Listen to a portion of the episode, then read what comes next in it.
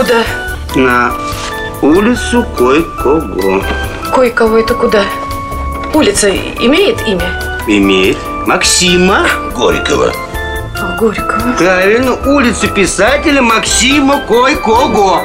А, ну сразу вы так и сказали. Я сразу сказал. Доходчиво и внятно, интересно и понятно. Истории псковских улиц. В эфире радио «Маяк Псков» проект «Уличные истории».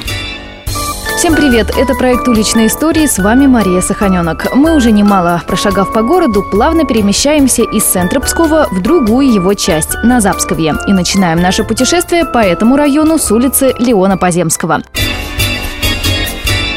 Одна из протяженных улиц Пскова Леона Поземского начинается прямо за Троицким мостом и плавно вливается в Гдовское шоссе. В древности эту магистраль именовали как Званица. В летописи об этом упоминается по 1470 годам. Скорее всего, так она называлась, поскольку встречала всех приезжающих в древний город с добрыми намерениями, то есть отзванные, приглашенные в гости. Территория возле Званицкого креста – это перекресток, от которого начиналась современная улица Леона Поземского, раньше именовалась Примостьем. Такое название пошло от старого моста через Пскову, близ Рыбного торга. Что еще украшало улицу, расскажет постоянный эксперт программы Елена Киселева. По правой стороне Троицкого спуска на мост тянулся одноэтажный каменный мучной ряд колесного или колясного рынка с общей галереей и арками напротив входов в лавки. На противоположной стороне, у поворота к Рыбникам, находилась каменная часовня во имя святителя Николая Чудотворца. Она была приписана к Троицкому собору и обслуживалась его причтом. Сразу за Троицким мостом, там, где у улицы Леона Поземского берет свое начало улица Труда, находится церковь во имя святых врачей, чудотворцев, братьев Козьмы и Демиана. Кстати, участок современной улицы Леона Поземского от Троицкого моста до церкви Козьмы и Демиана раньше назывался Дровяной улицей.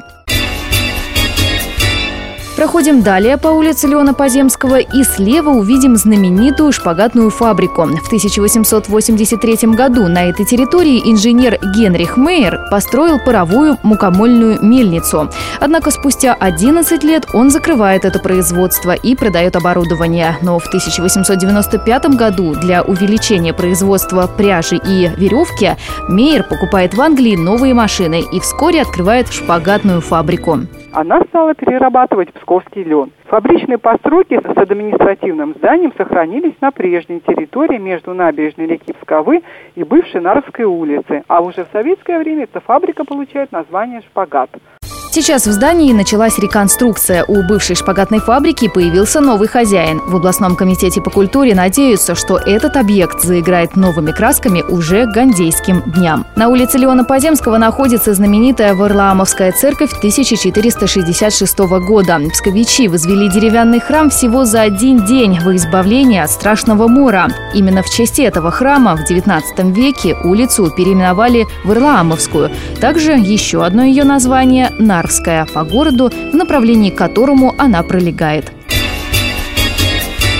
В августе 1929 года, наконец, улица получает современное название в честь одного из организаторов псковского комсомола Леона Михайловича Поземского. В 1915 году Леон Поземский золотой медалью оканчивает Псковскую гимназию и отправляется в армию. После учебы в школе прапорщиков направлен на фронт строевым офицером. С декабря 1918 года он руководит Псковской городской комсомольской организацией. Летом 1919 года при переправе через реку Кепь, рота солдат под командованием Леона Поземского прикрывала отступление. Поземский попал в плен и был расстрелян. Вот такой историей славится главная переправа через На этом наше сегодняшнее путешествие подошло к концу. До встречи на маяке. Пока.